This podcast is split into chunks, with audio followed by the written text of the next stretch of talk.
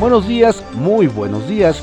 Esta es la audiosíntesis informativa de Adriano Ojeda Román, correspondiente a hoy, jueves 27 de febrero de 2020. Vamos a las ocho columnas de algunos diarios de circulación nacional. Reforma. Sufre industria por coronavirus. Impacta a sector automotriz. En Sonora ya hay menos producción. Exigen empresarios medidas urgentes. El Universal. Solo se investigan 7% de delitos contra mujeres. Hubo 16.7 millones de agresiones en 2018. INEGI. Por miedo y desconfianza a autoridades, no denuncian. El Financiero. Ve Banjico crecimiento débil y leve alza en la inflación. Revisión. Recorta pronósticos para el Producto Interno Bruto y anticipa una recuperación gradual. Milenio. Entra el coronavirus por Brasil. Quintana Roo frena crucero. En alerta, el Consejo Coordinador Empresarial ve exceso de confianza y de la fuente llama a no subestimar el problema. Reporta epidemiología caso de un sospechoso de 44 años en la Ciudad de México. Excelsior. Hackers endurecen chantaje a Pemex suben a la red documentos de la empresa, en represalia por no pagarles 4.9 millones de dólares a cambio de que liberen servidores cibercriminales. Exhiben archivos confidenciales de la petrolera que podrían ser planos de infraestructura. El economista, Banjico reduce a 0.5 menos 1.5% en 2020 pronóstico del Producto Interno Bruto impactan debilidad económica y coronavirus. Es el cuarto ajuste a la baja que hace el Banco Central a la previsión de crecimiento para este año. Sectores industrial y de servicios generan duda de desempeño, pero se confía en el gasto público. La jornada. Banco de México, la recuperación económica en 2020 será más lenta prevé crecimiento de 0.5 a 1.5%. El Banco Central teme que persista el desasosiego interno que afecta la inversión. Si no hay certidumbre y avance nacional, la cuarta transformación no tendrá éxito. Romo. El coronavirus, la tensión Estados Unidos-China y las calificaciones a Pemex y deuda entre los riesgos reducir a la mitad la cifra de pobres en el país para 2030 en los planes del gobierno. Contraportada de la jornada. Casi triplicó su riqueza el gobernador priista de Colima en dos años. Sobresalen los bienes inmuebles en el patrimonio de Ignacio Peralta. En 2016 tenía 15.6 millones. En 2018 acumulaba 41.9 millones. El salario neto del mandatario apenas suma 71 mil pesos mensuales. En su gestión pone énfasis en la austeridad y los recortes al gasto. La razón. De la Fuente pide no subestimar alerta de la Organización Mundial de la Salud. Coronavirus va a llegar a México y nos va a pegar. El embajador de México ante la ONU responde a preguntas de si nuestro país está preparado. Yo quisiera pensar que lo estamos. El también exsecretario de Salud llama a tomarnos muy en serio las recomendaciones internacionales ya cerrar fila. Crucero italiano con enfermo de influenza genera inquietud.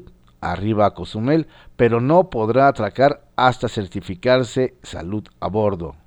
En Estados Unidos, Trump designa a su vicepresidenta para dirigir estrategias contra el virus. Reporte Índigo. Sistema hackeado.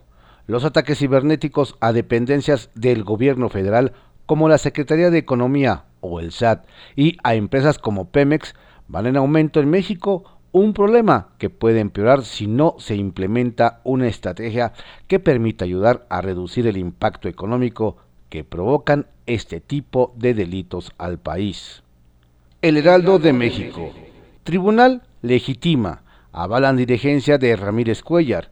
Ante las diferencias en Morena, el órgano electoral determinó que sí es legal la reciente elección del presidente nacional, a quien le entregarán 137 millones de pesos al mes sin recorte alguno.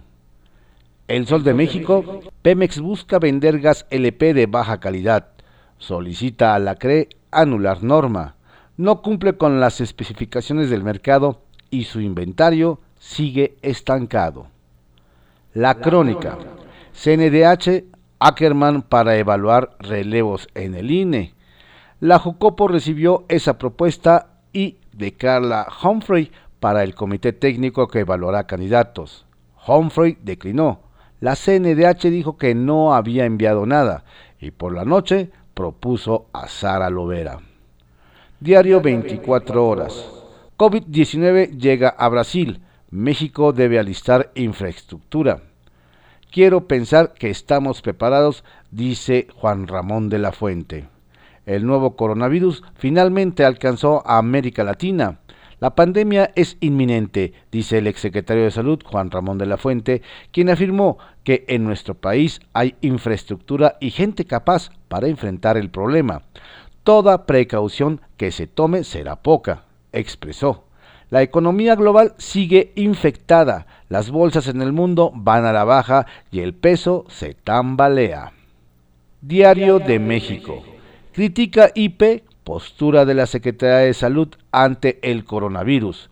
El presidente del Consejo Coordinador Empresarial, Carlos Salazar Lomelín, consideró preocupante que el gobierno de México solo salga a decir que está preparado para la inminente llegada del COVID-19 llamó a tomar las medidas necesarias para evitar contagios de este virus.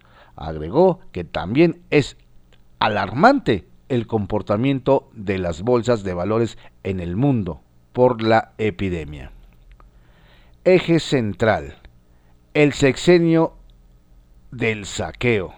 Con Enrique Peña se le perdió el rastro a 526 mil millones de pesos, es decir, cada hora desaparecieron 10 millones. La prensa. Violencia. Un grupo de embosados tomó por la fuerza las instalaciones del CCH Azcapotzalco. Dicen ser estudiantes y acusan incumplimiento de acuerdos. Ovaciones.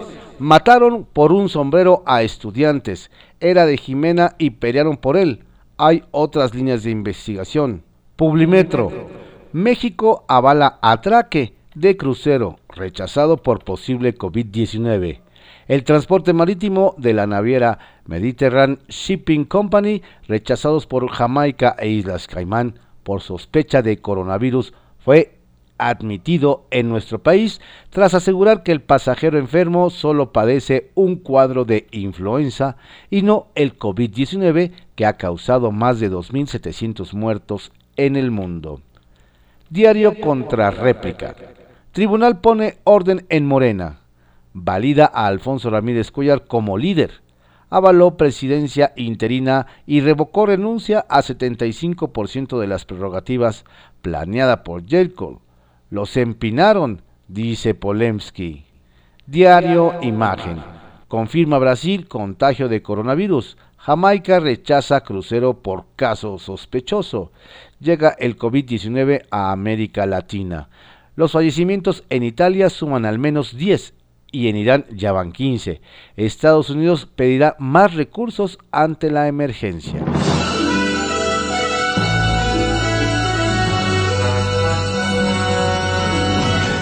Estas fueron las ocho columnas de algunos diarios de circulación nacional en la audiosíntesis informativa de Adriano Ojeda Román, correspondiente a hoy jueves 27 de febrero de 2020. Que tenga usted un estupendo día.